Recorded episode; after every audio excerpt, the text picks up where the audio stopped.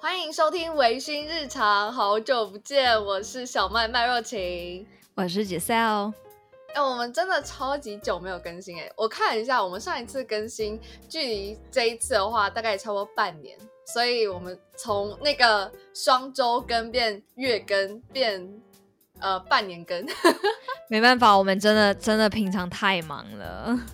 真的，那我们这一集要跟大家讨论的话题呢，是告别短命恋不可不知的择偶标准。假设你现在要找一个男朋友或是女朋友，又或者是你现在本身就有一个暧昧对象，就非常适合听我们这一集节目。真的，我觉得就尤其是我们标题就有提到说告别短命恋嘛，因为我觉得，嗯嗯，一一段恋情的长久，就跟你 match 到的这个对象，跟你是不是在各方面都非常符合，非常有关系。那其实我们这一集就是以寻找一段长久稳定的关系作为主轴，那就会考虑到很多的部分。那其实我在收集资料的时候呢，我就发现有一个交友软体叫做欧米，它就有做一个调研，就是针对里面的用户呢，大家最在意的择偶条件是什么？那第五名呢是年龄的部分。那在年龄的部分，我觉得。呃，还蛮正常的啦，因为以交友软体来说，如果你在完全不知道一个人的情况下，那你一定会先去设一些条件。那年龄的话，以我个人来说，我觉得我会喜欢比我年纪大一点的，哦，oh. 然后就是不要比我年纪小，完全不能接受吗？就是可能比你小几个月，这个都不行，就是一定要比你大啊。跟我同年可以，但是如果可能小个一岁，我就会觉得。因为女生的心智年龄比较成熟，所以男生的话，他虽然跟我同年，但是他的心智年龄可能跟我比就会再相稍微弱一点。所以如果说他的年纪比我大，嗯，嗯，你说好，那我要问一个就是很多人都会问的问题：如果这个人他的年纪比你小，嗯、但是他的心智年龄非常成熟呢？哦。非常成熟，对啊，因为我觉得这个有时候你没有办法用年龄去判断他的心智年龄。哦，好，我知道，应该是说，我觉得男生可能长到一定的岁数，他的心智年龄就会整个起来。但是因为以我们现在来说，我们就是二十，就是二十出这样子。哦，也不能算二十出，二十中，就是自己你还是减龄，就是我们对对对，我们就是还是年轻的阶段来说，就是男生的心智年龄还没有办法到每一个人都是到非常成熟的状态。嗯、我觉得我可能还会有年龄的限制，但假设我今天是一个三十岁的女生，那我今天回去看可能二十七八岁的男生，也许我就会觉得 OK，、嗯、对。对，我觉得我觉得这样子就很 make sense 了啦，因为以我们现在这个年龄往下走，应该应该多数还是学生吧，就是学生的比例会比较高一点。对，那再来的话呢，第四名是幽默风趣，大家都很在乎另外一半是不是一个幽默风趣的人。那我觉得其实幽默风趣的定义很很广哎、欸。我刚刚听到听到你这样讲，我就是想说。Define 幽默风趣，这到底是这个定义是什么？哎、欸，可是我觉得如果是在交友软体里面，幽默风趣的定义就是对方一定要想办法开话题，就自己不要是一直想啊，然后就是沉默的那一个，因为一开始大家都很尴尬。如果你不开话题，对方也不开话题，然后两个人就是嗨嗨，早安晚安这样子吧，好好尴尬哦。但是我觉得如果从呃，幽默风趣这一点来切，我觉得好像不管是任何的人都不会讨厌这一点，是真的了。对，但我觉得大家也要搞清楚，就是幽默风趣跟油条是两件事哦。就是，对，我觉得其实幽默风趣哦，就我个人而言，我觉得是就是跟我有共同话题，我们聊得起来。我觉得他聊的东西让我觉得很有共鸣，很有趣。但他讲的东西可能对别人来说就是不一定是这样，就不一定是很有趣的。所以主要是共有共鸣，但是如果有些人就是为了要表现他的幽默风趣，然后就讲了一些非常油的笑话，嗯、我可能会 不太能接受。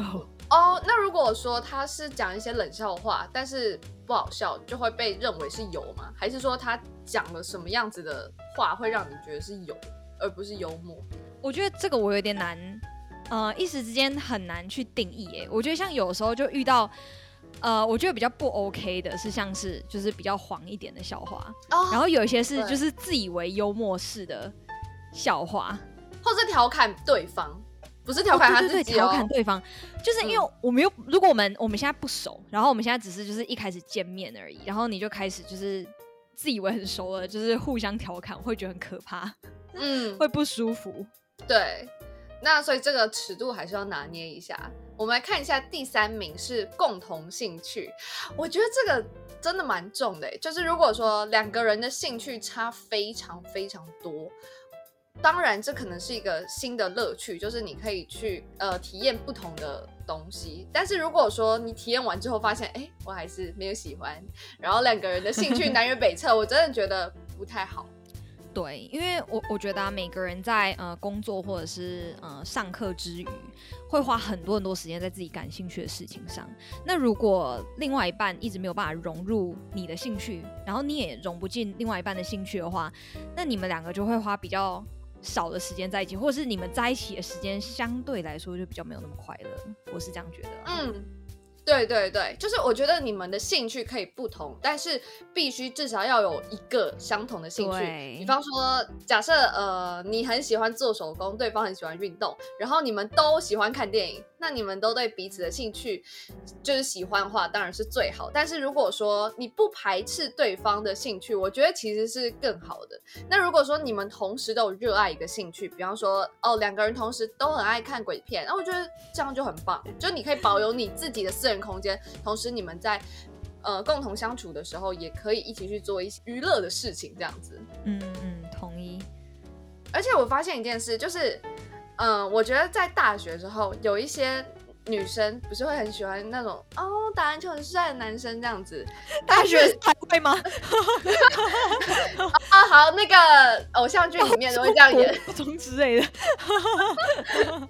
就是可能会觉得说，哎、欸，对方就是。打打球很帅啊，什么，然后就觉得很威风啊。可是实际上根本就不喜欢看球赛。我觉得在热恋期的时候就会没有什么关系，就是觉得说，哦，好啊，去看你打球很帅，大家都羡慕。可是如果你不是真心的喜欢看球，可能你过了几次之后，甚至可能只有你一个观众的时候，你就会觉得说好无聊。所以真的，我觉得那个兴趣的部分一定要共同培养。那我们来看一下。第二名，第二名呢？哎、欸，我觉得我蛮讶异的。第二名居然是善解人意，我这个不能理解啊。我觉得，我觉得还好哎。我觉得善解人意其实它就是约等于体贴，就是了解了解对方的需求是什么，然后就是愿意去做一些一定程度上的配合。哦，那我想问一下，那这个可以等于善良吗？我觉得这完全不等于善良，就是你可以同时善解人意，同时又善良，但是我觉得这是两件事。善解人意就是，呃，你会，你等于说你有一点一定程度的读心术，也不能说读心术啊，就是你会看到对方的需求，就是你不是只照顾自己的需求，就是你也会了解说，哦，对方现在可能需要什么，然后你愿意去稍微配合他一下，然后就是给他提供一些就是 comfort 这样子，嗯。所以我觉得善解人意好啦，就是在意的择偶条件，就是个性的部分，对不对？这样算个性？对，我觉得其实也不太能够算是个性的一部分。我觉得这个比较像是一个一个人他的品格跟品质吗？哦，好，那如果回归善解人意的部分，我会想要延伸到个性，嗯，就是。嗯，怎么样去找你的合适伴侣？我会建议大家可以去写一个表，然后你就把哎你在乎的条件全部写下来。那这个范围可能非常的广，没有关系。但是你如果说哎我不知道我自己觉得怎么样的人适合我，你就把你所有在乎的点。那你这个参考依据呢，可以从你身边的朋友看起，就是哎，为什么我会跟橘色友当朋友？那因为每个人他一定都有一个你值得喜欢的地方，所以你才会跟他当朋友嘛。或者是说，哎，你觉得这个人的优点是什么？那你就可以把它套用在找对象的部分。那像以我个人为例好了，呃，我我当然会觉得说，可能朋友跟找对象你所看的东西是不一样的，可是我觉得有些东西是共同的，就是他们是。呃，本质上面是有互通的。那你可以再从你这边，假设你的表列了一百个，你当然不可能从找一个人他有这一百个优点。那我觉得你可以再慢慢去删减，你最后就会发现说你最在乎的是什么。嗯，真的，而且因为其实大家还是会不小心被爱冲昏头，就是当你遇到这个人，就我不知道大家有没有有没有这样子的，就是一个体验，就是你可能。跟你朋友聊天的时候说，哦，我想要找就是可能身高一百八，然后体重多少公斤，然后长得帅啊，然后学历好啊，收入高啊，然后各种条件你列了一大堆，但是当你真的遇到那个人的时候，你就放弃你所有的条件了，你就发现这个人跟你所列的条件完全不符合。Oh. 那我是觉得这种，因为这种情况是真的是太常见了，但是我建议大家就是还是把就是刚刚小麦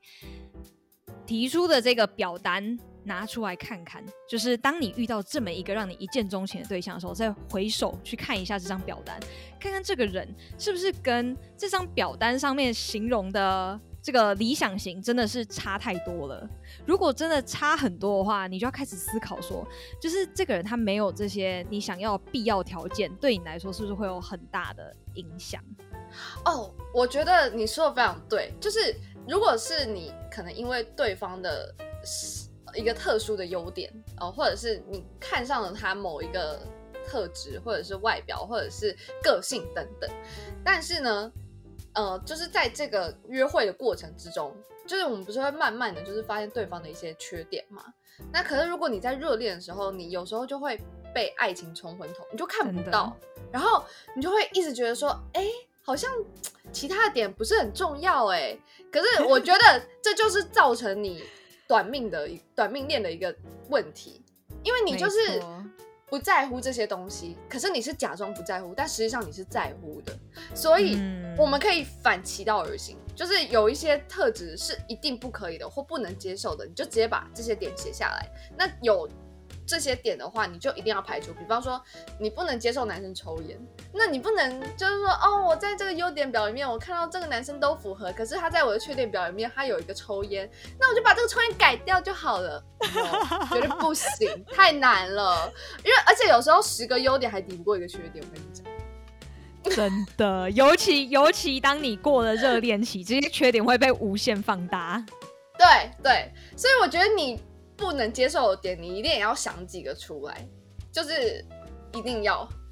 像我来说，嗯、我觉得我不能接受男生就是抽烟，就因为我非常非常讨厌烟味。对对对，所以其实我在一开始就是可能认识的阶段，我就会去观察说，哎，这个人会不会抽烟？如果会，我就直接先把他打入冷宫。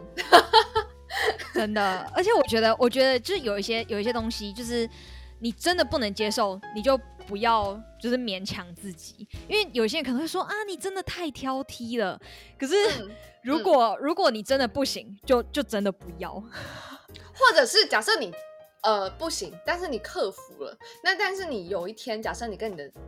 对呃另一半吵架的时候，你就跟他说，你知道吗？其实我根本不能接受男生抽烟，但我为了你，我牺牲了什么什么之类的。这根本就情绪勒索。对对对，我就觉得说不行，真的不行。所以，如果你一开始就不能接受什么，你就不要想说哦，我去牺牲奉献，然后对方也会这样对我。如果对方真的这样对你，那就是恭喜你，你找到了一个很棒的另一半。可是，如果当对方没有办法做同样的牺牲、等值的牺牲的时候，呃，对方也会觉得很不公平，就是说我没有要你，就是接受我这这个部分啊，是你自己真的不在意，真的。真的，我觉得，我觉得交往这件事情其实就像买一个商品，然后你在买商品的时候，店员会问你说，你有没有看到瑕疵？如果没有瑕疵的话，就是你买回去就不能做退换货了。哦，如果你要做退换货，那个成本真的很高，所以请大家一开始就看好这里面有没有你不能接受的瑕疵，也不能说瑕疵啊，就是你不喜欢的点。哦，对对，哎，我觉得你这个比喻真的非常好，哎。那我们来看看第一名，就是外表，很难不想到外表。我，我没有想到，我没有想到这会是第一名，真的吗？可是因为你觉得说这太肤浅，对不对？不是，因为我觉得交往交往的时候，外外表那真的就是真的就是只占一小部分而已，就是你们能不能长久，真的跟外表的关系没有到很大，这个比较像是你第一印象吧，我觉得。应该是说，可能因为这是一个交友软体，它做出来的一个调查，哦、所以如果你对你一开始外形你就不 OK，你根本就不会滑那个 like，除非你手贱，就是讲说手滑，你手滑不小心滑到 like，这样才可能会有一段姻缘的开始。但有可能你不小心滑到 like，然后马上封锁对方，所以外形很重要。天啦，这年头真是太现实了。可是我讲到这个实际层面，像我们刚刚讲到的，呃，外表、年龄，还有一个身高，就是我们说的，这是实际层面我们会考虑到的。那我觉得说，呃，自己觉得顺眼就好了，也不需要特别去迎合大众的审美。嗯，嗯，真的。那再来的话，我觉得很重要的一点就是价值观的部分。虽然我知道这样讲，大家会觉得非常的笼统。那我觉得说价值观就是所谓的，嗯、呃，你在生活上面的方方面面，你都可以跟对方聊。那想法不一样，不一定是价值观不合哦，可能是你们思考的方式不一样。比方说，嗯、如果你今天得到一笔意外之财，你会想要把它存起来，那对方想要吃一顿大餐，那你会说这样代表对方很浪费吗？我觉得不会，这其实反而代表说，哎，对方可能是一个很重视，嗯、呃，生活品质，生活品质的人，然后你可能是很重视理财的部分，对啊，嗯、所以价值观，嗯，你觉得？对，因为其实价值观这件事情真的没有谁对谁错，但如果相差太大的话，真的很容易会吵架。嗯，我觉得从去吃什么样的东西，就是比方说你们去约会啊，然后怎么样去规划一些行程啊等等，我觉得里面如果有夹杂一些。钱的部分，其实我就可以多多少少的知道这个人跟我价值观是不是对类似。但是我觉得价值观跟金钱观又有点不一样。就是假设他今天花了很多钱去吃一顿大餐，可是你能理解他说哦，因为他这一阵子工作很辛苦，然后所以他花了这一笔钱。就是我觉得这就不构成说有冲突。就如果你能理解他就可以。对。其实我觉得还有还有一点，你可以看出这个人跟你在金钱观上面是不是呃比较相似，就是你看他在他的每个月的工资当中有多少百分比是拿来做非必要性消费哦，你就可以看出，对对，你就可以看出他是怎么运用自己多余的，也不能说多余啦，就是呃就是非必要性。之外的一些闲钱，这样子，比方说像娱乐，他花多少钱；吃饭，他花多少钱；买礼物花多少钱等等，这种，对，这就可以大概看得出来。还有就是，如果你你没有办法在一开始就问他这种就是关于工资 跟消费比例的问题的话，你也可以看他身上的穿着，就是他的穿着打扮，他使用的物品，他开的车，他用的各种东西，去看出就是呃，他平常的。对生活的要求大概是怎么样子？因为他就算用的东西很贵，不代表他的工资高，所以这其实就是看他的生活水平，然后看你是不是能接受这样子的消费模式。哎，我有一个疑问，那如果说一对情侣他们从交往开始就是非常 AA 制，那男生花自己的钱，嗯、女生花自己的钱，可能女生花很多钱买包包，嗯、男生花很多钱，呃，可能去运动啊，或者是做其他的消费。那你觉得这样子的话，进入婚姻会有问题？就是说，他们可能彼此对于彼此的花费是看不惯的，所以他们选择 AA 制。嗯。我觉得这要看你对婚姻后的规划，因为其实你结婚后的话，你还是可以分别财产制啊。没错。所以这个这个这个东西就是很不一定。但我觉得，如果如果嗯。你对未来规划，比如说啊、呃，你想要有小孩，然后你们想要一起买房子，一起买车，那你们可能就要想好，就是在婚前你们可能就要协议好，说就是你们每个月你们可能要投多少钱到你们的共同账户里面，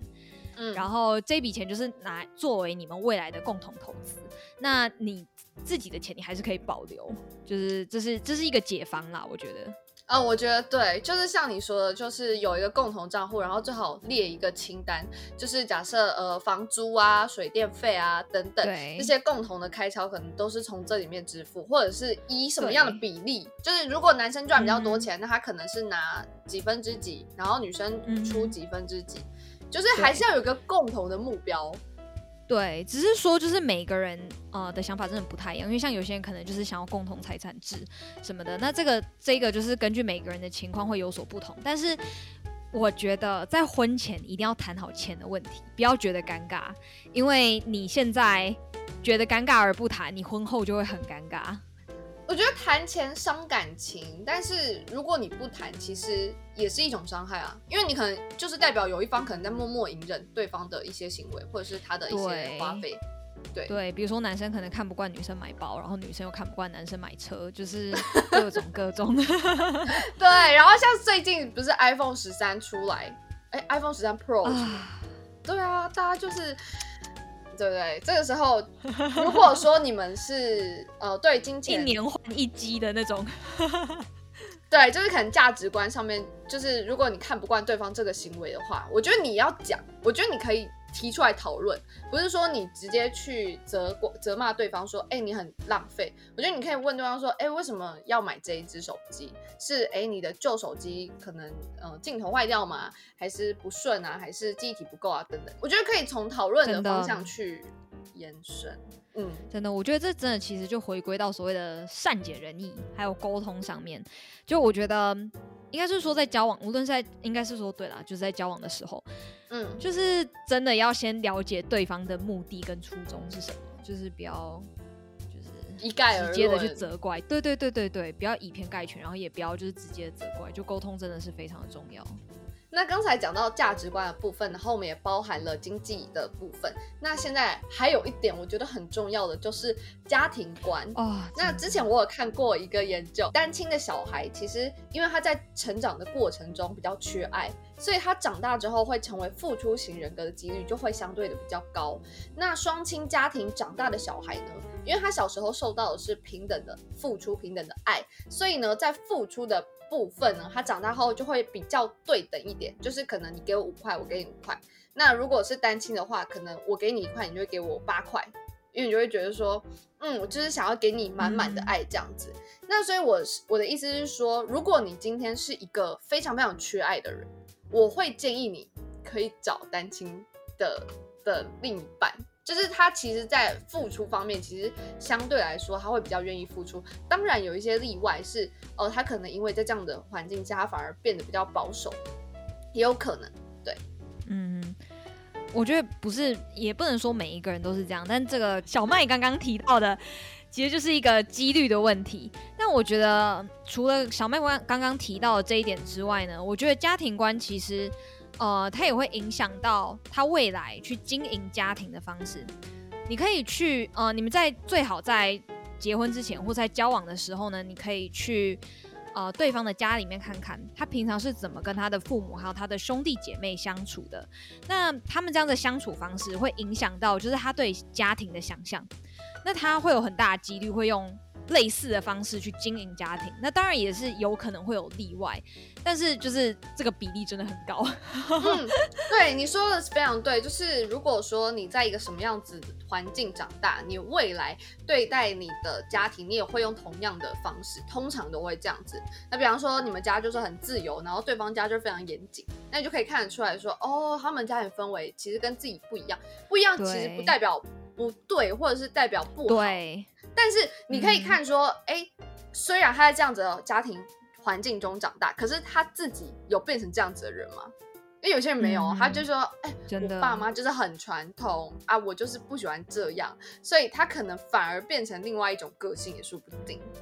对啊，就是如果他家里面很冷漠的话，他说不定会为了想要就是建构一个很快乐、很 happy 的家庭，而就是做出一个就是完全相反的举动，嗯、然后你们也一起成立了一个很美好的家庭。所以这个其实真的也很不一定，但是呃，对方的家庭你还是可以参考看看啦。这样，嗯，那在择偶的部分呢，呃，有很多的人他们会觉得说星座也是一个考量的点，那你就是要怎么看？好，对。这个话题我们可能已经讲过好几次了，因为我跟我跟小妹完全相反，我就是一个不相信星座的人。虽然说我觉得星座也可以参考啦，只是说对我来说，星座这件事情就是你可以参考，但是不要太相信。对我来说，因为我会把星座当成是一个，就是可能你在做决定的时候，给你一点点勇气。比如说，你可能本来就想要跟这个人在一起。那星座上就是你们可能在星盘上还是什么，这个我我也不是很了解，但是就在这方面，就是说明你们两个很合，那你就觉得天哪，有一种加持的效果，感觉好像 真的很适合在一起。但是如果你真的很喜欢这个人，然后这个人跟你的各方面都条件列出来条件都非常的符合，但是你们两个星盘不合，在在我个人看来，我是觉得你也不要因为这样子就放弃这个人啦，这是我的想法。嗯那有些人他可能是呃前车之鉴，比方说他上上一任是什么狮子座或者是什么射手座，然后他就说我再也不要跟这两个星座的人在一起了。那你觉得呃他如果这样子做，嗯、你觉得是 OK 的吗？还是你觉得说其实是不好？啊，我觉得那这样子说狮子座的人都很可怜哎，就是会有会有一个星座的人被以偏概概全，因为我觉得其实好，如果我们真的要把星座拿来当做一个人的他性格上一部分，或者说会对他啊、呃、本身的整体条件造成影响的话，那我觉得这还是有点不公平，因为一个人的品质或者是他好不好，其实是真的有很多很多的条件去构成的，就是因为这一点这一个小点，然后就这样放弃他，嗯、然后。就是觉得他不好，那我觉得这样也真的蛮可惜的。我也非常认同，就是以偏概全这一点。就是你只有看到他的太阳星座，你怎么能够断定他的月亮、他的上升，还有他的其他宫位的星座是什么呢？你好歹也拿到一个完整的命盘，你再决定。真的，就是有些人他可能 表面上他是一个母羊座，但他实际上他的个性可能完全不是母羊座的个性呢，对不对？所以我觉得你不要用单一星座来论。那如果说你今天真的非常非常在意星座部分，就是说哦，什么星座的人就是怎么样，那我觉得我也是没有办法改变你，就是你可能心里有那个芥蒂在，所以我也不会说哦，那你就不要这样。但是我会觉得说，你如果真的这么在意星座，那你最好先呃，最好就是一开始先不要知道对方是什么星座会比较好，因为如果你一开始就知道说哦，你是狮子座，那我一开始对你就会有一个。刻板印象在，那你跟这个人的相处其实就不会到那么的顺利，因为你一开始就会觉得说，哦，他一定是怎么样的人，然后你就会以这样子的方式去想对方，你在跟对方的互动上面，其实说不定就不会那么的自然。嗯，对，这点我真的很认同。那再的话呢，呃，我们有在我们的。Instagram 上面就是有询问大家，就是在考在择偶的时候呢，大家会考虑到什么样的部分？那有人说，哎、欸，真诚，哎、欸，我觉得这点是很重要啊。但是我觉得对我来说是基本哎、欸。我也觉得，对，哎、欸，真诚指的是，呃、真诚就是呃，就是真诚啊。你对我好，但 是你有没有非常诚恳，然后非常诚挚这样子吗？嗯，对，就是真切诚挚。我们在上国，OK，没有没有没有，因为我一直我一直觉得真诚这个就是就是你觉得好像就是一个人应该要有品质，但我还是会觉得这个东西也是蛮笼统的，就是怎么看出这个人到底真不真诚这件事。可是我觉得这可以感受出来，比方说你生日好了，嗯、他就随便写一张卡片给你，跟他精心的，对不对？这可以感觉出来啊，这我就懂了。这个这个好，我了解。然后再来的话是信任，就是对方是不是一个你可以信任的人？嗯哦、真的，就是你能不能信任他，能不能信任你，能不能相互信任，真的很重要。然后还有一个是将心比心，就是你愿不愿意站在对方的立场，当你们发生冲突的时候，就是不是只一味的站在自己这一方。那如果对方可以做到这一点，我觉得很棒。对，因为我觉得其实很多时候就是你可能只看到你现在的痛苦，就你们两个吵架的时候，你觉得他为什么为什么那么暴躁，那么生气？但他可能今天就是经历一个 bad day。那如果能够就是适时的站在对方的角度去想的话，你就会发现其实有些事情真真的没有什么好吵的。对，其实这点就是跟那个善解人意差不多啦，就是一样。然后还有呃一位网友他是说性生活满意吗？哎，我觉得其实这一点真的很重要，就是如果说呃有一方他真的非常非常的在乎性这件事情，然后另外一方他没有办法给他就是呃他想要的，或或者是、嗯、呃可能在需求上面他没有办法让另外一方感到满足。其实有很多的研究报告都指出，呃，在这样子如果是两个人在性性关系里面，他们没有办法得到一个平衡的话，其实离婚的几率是非常高的。所以。但是如果说你们今天只是在一个择偶的阶段，啊，有些人可能会觉得说，嗯，没有没有先试车，然后就他真的很在乎性啦，然后他就觉得说一定要试车啊，怎么样的？我会觉得说，OK，那如果你真的很在乎，那这一点是真的很重要。嗯，对。那最后呢，我觉得我自己的结论是在呃择偶的部分，我觉得。很多方面，其实我们在潜意识里面，我们都会去看到。其实我们现在讲是把所有的东西都分分出来讲，但实际上你在跟一个人呃谈恋爱的时候，或者是呃在跟他谈恋爱之前，你其实这些东西你应该都会考虑到，或者是你应该要考虑到。如果你发现你都没有考虑到，那我真的觉得你真的应该要考虑一下。